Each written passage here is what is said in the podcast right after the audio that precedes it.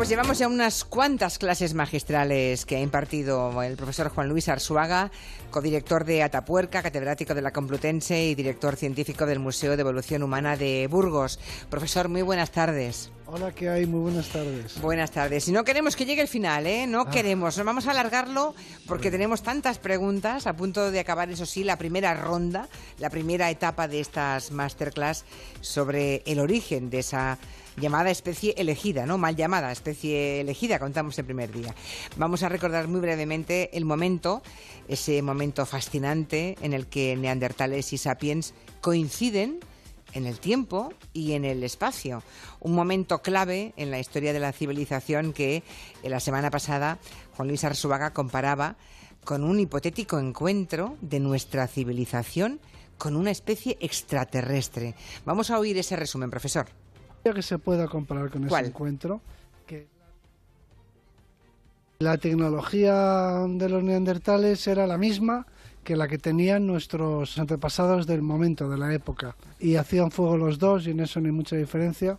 Nuestros orígenes son en realidad muy parecidos a los de los neandertales, solo que en otro planeta. Porque mientras esto ocurría en, en Europa, en África, sin salir del continente africano, unas poblaciones humanas parecidas a las de la cima, de los huesos de Atapuerca, empezaban su andadura, evolucionaban hacia el Homo sapiens, hacia nuestra especie.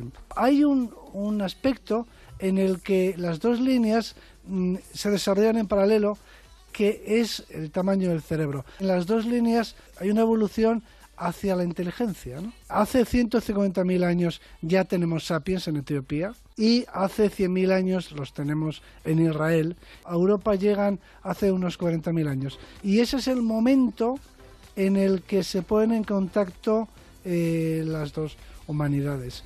Hace 45.000 años, como mucho 50.000, el Homo sapiens llega a Australia. Para llegar a Australia no hay otra manera que navegar. Y es una navegación de altura.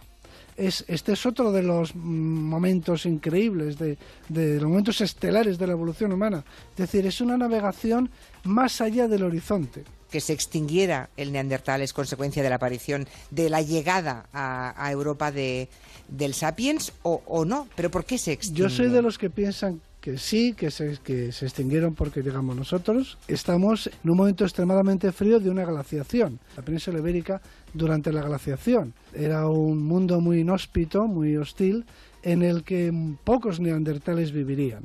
Para que nos imaginemos el Sí. mundo de los neandertales en el momento que en el está entrando el Homo sapiens, en ese momento todo el interior peninsular es una tundra estepa, el mar se ha alejado de la costa, porque cuando hay una glaciación está la cantidad de agua que, que está mm, congelada, el nivel del mar desciende más de 100 metros. Y eso quiere decir que se aleja en algunos sitios muchos kilómetros. Y este es el mundo en el que estaban estos neandertales cuando aparecieron unos competidores. Que son los sapiens. Solo hay una historia que se pueda comparar con ¿Cuál? ese encuentro, que es la de un encuentro con una eh, civilización o con una especie extraterrestre.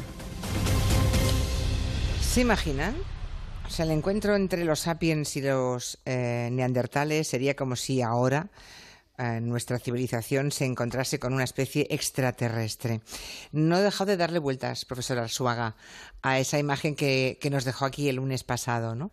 Porque me imagino ahí en mitad de la tundra o donde fuera, no sé. Usted ahora me lo contará científicamente, yo me lo hago seguramente muy cinematográficamente, como a través de unas cañas o a través de un o en un bosque, ¿no? A través de la hojarasca uno de ellos, los sapiens o los neandertales, ve a, a los otros. Y obviamente debe asustarse en ese momento, ¿no? Sí, sí, debe pensar. ¿qué es eso? Que se parece tanto, pero que no soy yo, que no somos nosotros, ¿no? Sí, sí, y además tenemos algunos paralelos etnográficos que nos pueden ayudar a imaginar nuestra situación. Por ejemplo, estoy recordando ahora las historias que se cuentan el uno del otro, o se contaban, los indios y los esquimales en, Norteamérica. Los esquimales vivían más al norte que los indios y se contaban historias muy parecidas en las que eh, hablaban del otro en, en términos terroríficos, ¿no? Los, los esquimales decían que los indios, pues eso, que eran... eran Unos seres- monstruos, eran unos monstruos atroces y, y, y- y, bueno, y los usaban, contaban historias para, para asustar a los niños, ¿no? Y al Claro. revés, los indios decían las mismas historias de los de los esquimales. Eh, si eso pasa entre, entre etnias, en realidad, eh, muy parecidas, de, de, la misma especie, evidentemente, y, de, y muy, parecidas también físicamente, pues que no se contarían unos de otros. Eh, claro. De aquellos encuentros, más seguramente a, mucha distancia, en los que mm, en fin, para, para sorpresa de los que estaban, que eran los neandertales, pues verían aparecer eh, unas gentes muy raras. Luego más adelante, más adelante en esta misma clase, eh, nos, nos, vamos a enfrentar, nos vamos a, vamos a asistir a un encuentro no, no menos sorprendente. Eh, pero, pero lo vamos a dejar para más adelante. Vale, lo podemos adelantar, porque es ya dentro de la misma especie, que es cuando los cazadores que vivían en la península ibérica, por ejemplo, pues vieron aparecer también a lo lejos, envueltos quizá en una nube de polvo, a los ganaderos, a la gente que venía con las ovejas y con las cabras. Cazadores y ganaderos. Sí, claro, la, la, caza de la recolección que se enfrenta al neolítico, a los primeros agricultores y ganaderos que también llegaron hasta la península ibérica desde, desde el, pero todos sapiens, ¿eh? Mediterráneo. Los dos son sapiens. Los pero, dos sapiens. Pero también tuvo que ser un encuentro mm, curioso, increíble, ¿no? Increíble. Volvamos un momento a los neandertales antes de centrarnos ya en los sapiens, porque eh, no, no contamos del todo, no nos contó del todo porque se acabó el tiempo. Eh, ¿Cómo era la mente de los neandertales? O sea, enterraban a los muertos, tenían mente simbólica, se adornaban, tenían algún tipo de arte, en fin, todo eso que les, que les convertiría en humanos también. Sí, que les haría iguales a nosotros en eso, o, eh, eh, al menos con una mente, con unas capacidades cognitivas eh, semejantes, eso es lo que yo pienso, quizá no con una mentalidad igual, aquí podríamos distinguir, ¿no? Entre capacidades mentales por una parte y luego mm, psicología o, manera de ver las cosas por otra, ¿no? Que es, que es diferente. los neandertales tradicionalmente pues han sido descritos como el paradigma de lo primitivo, ¿no? de lo brutal, de lo simiesco. Eh, Neandertal es un insulto, ¿no? A fin de cuentas. Sí, sí, se sigue usando como insulto a día de hoy. ¿eh? Eh, sí, pues, pues conviene decir a la gente que lo usa que nosotros tenemos genes neandertales, cada uno de nosotros. Así que nos estamos insultando a nosotros mismos. Pero sí, Neandertal era, mm, era mm, como, como el resumen de, de lo eh, animal, ¿no? En la naturaleza humana. Eh, eh, era como, como, como el terror del ser humano, a, de la especie humana actual, a, pues no sé, a, a, ser, a no controlar sus instintos, a, volver al, a un estado animal, en fin, reflejaba proyectábamos sobre los neandertales muchos de nuestros temores, fantasmas, prejuicios, exactamente mm. los mismos, esto hay que decirlo, que tradicionalmente se han proyectado sobre los pueblos llamados primitivos. O sea, las cosas que se decían de los neandertales, que se, tal y como se los describía, apenas se diferenciaba de cómo se describían los viajeros, los eh, hasta los antropólogos, a los pueblos primitivos, así llamados o salvajes, etcétera, que tenían un tipo de vida paleolítica con los que se encontraban y básicamente coincidían en una idea, unos y otros hablaban de sus tecnologías primitivas, por supuesto, sus modos de vida pues, más o menos miserables, y, lo que es, el, prejuicio, el prejuicio mm, más extendido, era que estos pueblos primitivos o los neandertales, pues que no, no controlaban sus instintos, digámoslo así. Ya, ya, ya. Era el, el, se suponía que la especie humana, que nosotros, gracias a la conciencia, eh, somos capaces de decidir, ¿no? No, no estamos sometidos a nuestras eh, pasiones y, en ese sentido somos libres, ¿no? Y se achacaba o se atribuía a, mm, a los aborígenes de todas partes del, mundo eh, lo mismo que se pensaba de los neandertales. Bien, ese, esa imagen de los neandertales es lo que está cambiando muy deprisa porque ahora eh, se conoce, está cambiando de prisa porque los paleontólogos han, colaborado y nos han contado que ellos ya enterraban, que enterraban a sus muertos, que tenían mente simbólica, que tenían ah, algún tipo de arte, ¿no? Sí, me pregunto si no está cambiando demasiado, es lo que voy a comentar a continuación. ¿Ah, eh, si no nos hemos pasado al otro extremo, porque yo sigo pensando que los neandertales no eran como nosotros. Que no fueran, que no fueran iguales a nosotros no quiere decir que fueran inferiores a nosotros. Podrían ser simplemente distintos en cuanto a su mentalidad me refiero. Pero mm, la historia ha cambiado, la visión de los neandertales ha cambiado primero en el plano físico, porque de entrada se les describía con un porte, con una postura que no era completamente vertical, completamente erguida. Se los ha representado muchas veces. Hay, hay muchísimas reconstrucciones de los neandertales, muchas representaciones, muchas pinturas o muchas esculturas en las que aparece con las rodillas flexionadas, por ejemplo. Sí, y casi con, con los brazos tocando al suelo prácticamente, ¿no? Muy cerca del suelo. y eso no, se corresponde, no se corresponde con la realidad. No, no, eran, eran espléndidos, atléticos, bueno, magníficos, eh, perfectamente hípedos, pero es que la postura hípeda, se, la postura hípeda tiene más de cuatro millones de años, o sea que...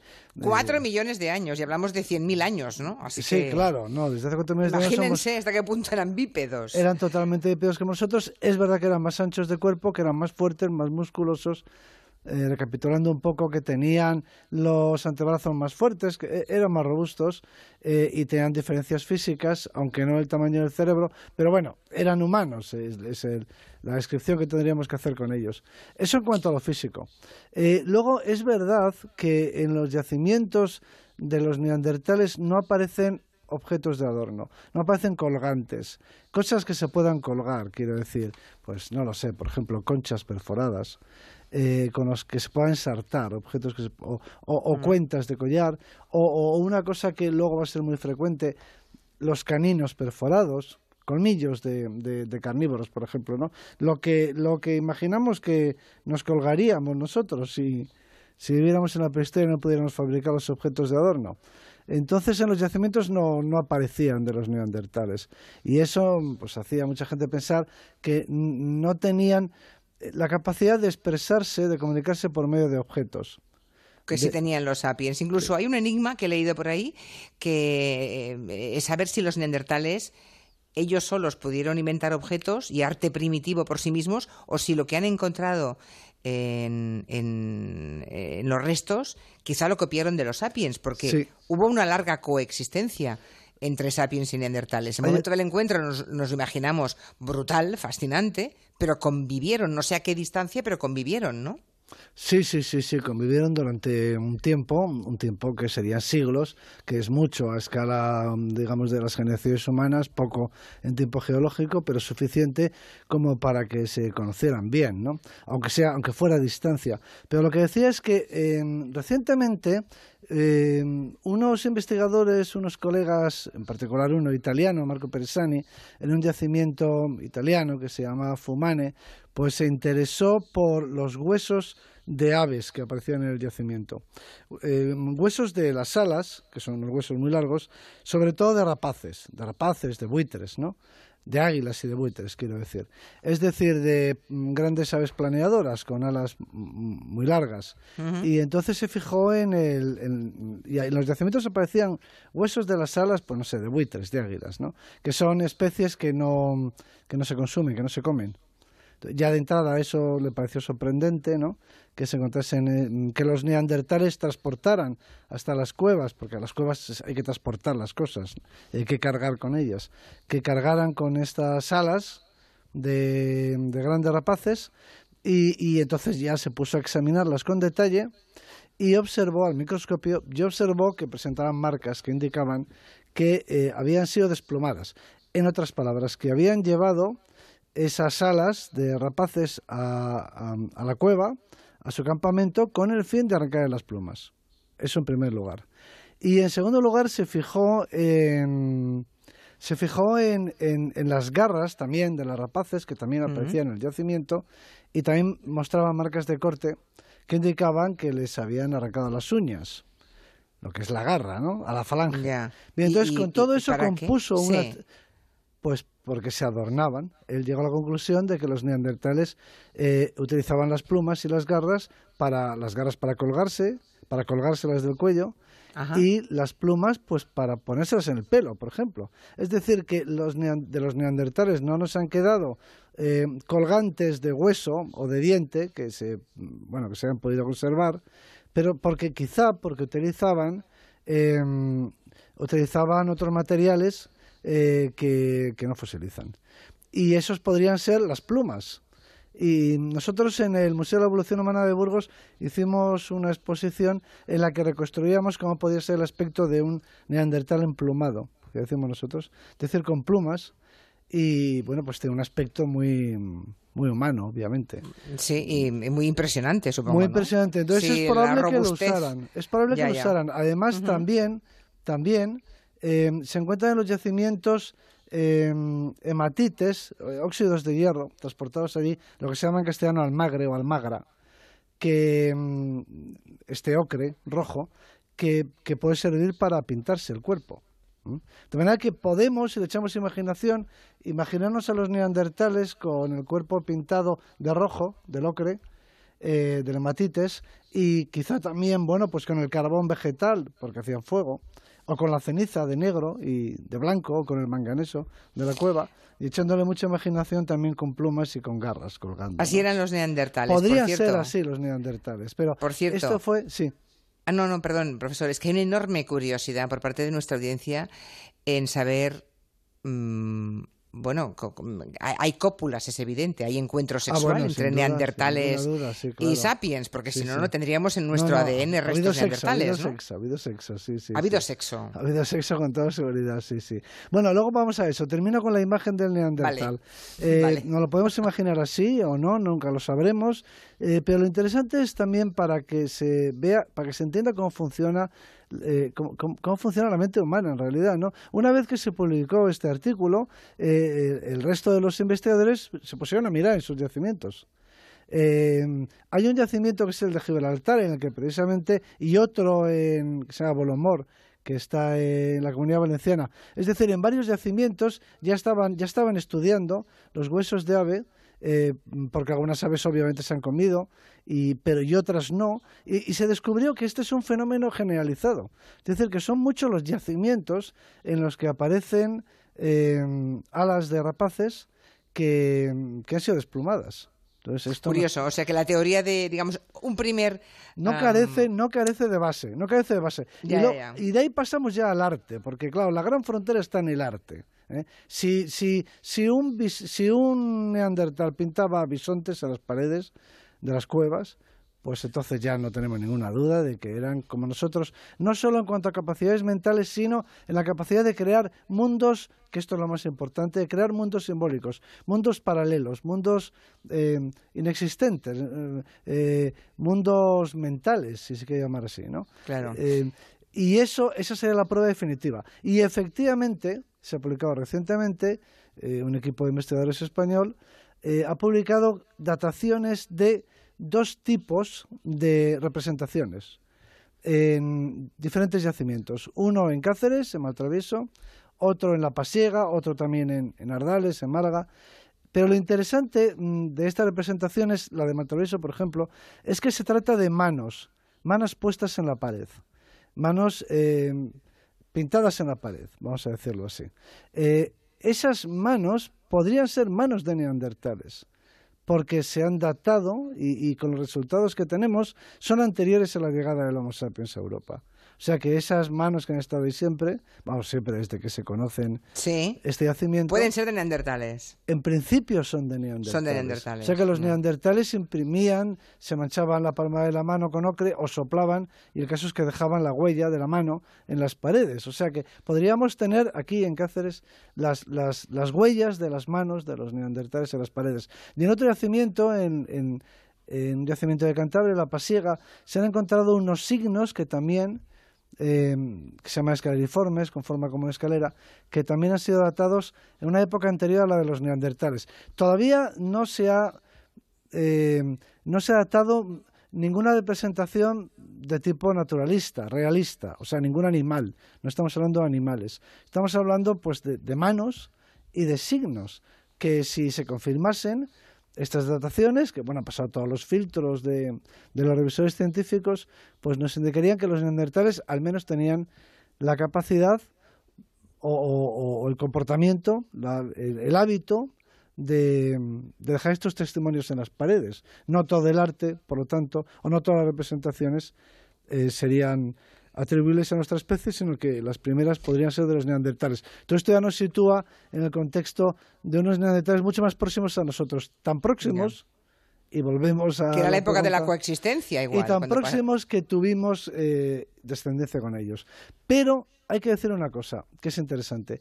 Esa, em, esos cruces se dieron al principio de salir nuestra especie de África. No se han dado en Europa, no, no tenemos constancia de que eso haya pasado, por ejemplo, en la península ibérica.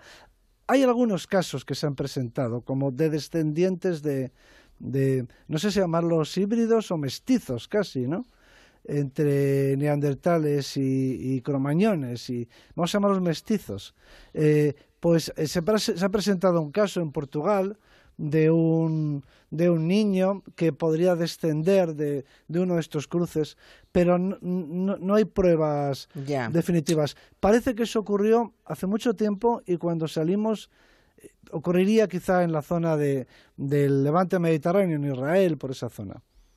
O sea, sí, porque recordemos que nosotros, nuestra especie, el sapiens, viene de África, ¿eh? Sí, somos nosotros somos inmigrantes llegados de África. Bueno, pero inmigrantes de color negro, quiero decir. Sí, sí, inmigrantes negros, negros, negros, llegados de, África. sería negro. Sí, a diferencia de los neandertales, que nos dijo el otro día el profesor Arzuaga, que eran rubios, de piel clara o de pelirrojos. ¿eh? O sea, los negros éramos nosotros. Los que llegamos de África éramos nosotros. Y ahora, mm, y los neandertales también entierran a sus muertos, pero yo sigo teniendo una reserva ¿eh? que quiero manifestar aquí. Eh, a mí me parece que eh, la mente humana es un tipo de la, mente de la especie Homo sapiens es, es una mente muy especial, casi me atrevería a decir delirante, casi patológica, ¿no? Y me explico. en nosotros conviven dos mentes. Tenemos una mente racional, práctica, ¿no? Calculadora, digamos así, analítica, ¿no? la, mente científica, la que yo uso en mi trabajo. Y, todos nosotros tenemos una mente que es una mente mágica, irracional, vamos a decirlo así, pero que es tan humana como la otra.